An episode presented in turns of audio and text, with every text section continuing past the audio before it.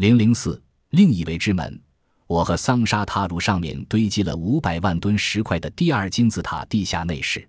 这房间有可能是墓室，但也有可能是为了某个我们现在还无法理解的用途而建造的。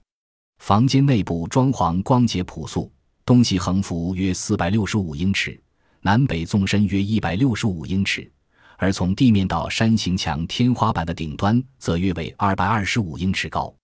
天花板的石板斜度为五十八度七分二十八秒，与金字塔外观的斜度完全一致。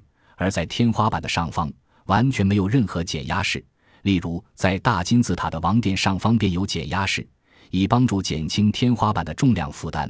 但是四千年或更长的岁月以来，这个斜拱式的天花板构造却一直支持着堪称世界第二大建筑物的重量，从未失误过。我的眼光缓缓地扫过房间的内部，感觉一股白中带黄的光线由墙壁向我反射而来。墙壁上贴的是与地基石相同、未经打磨的不规则石块。这个房间的地板也很特别，东西的高度相差一英尺，而一口被视为卡夫拉石棺的箱子则被嵌在西面墙边的地板上。这口石箱不但长度只有六英尺。而且深度也不够放进一个全身包裹密实的高贵法老王，因为箱子的红花岗石侧边紧急人膝的高度。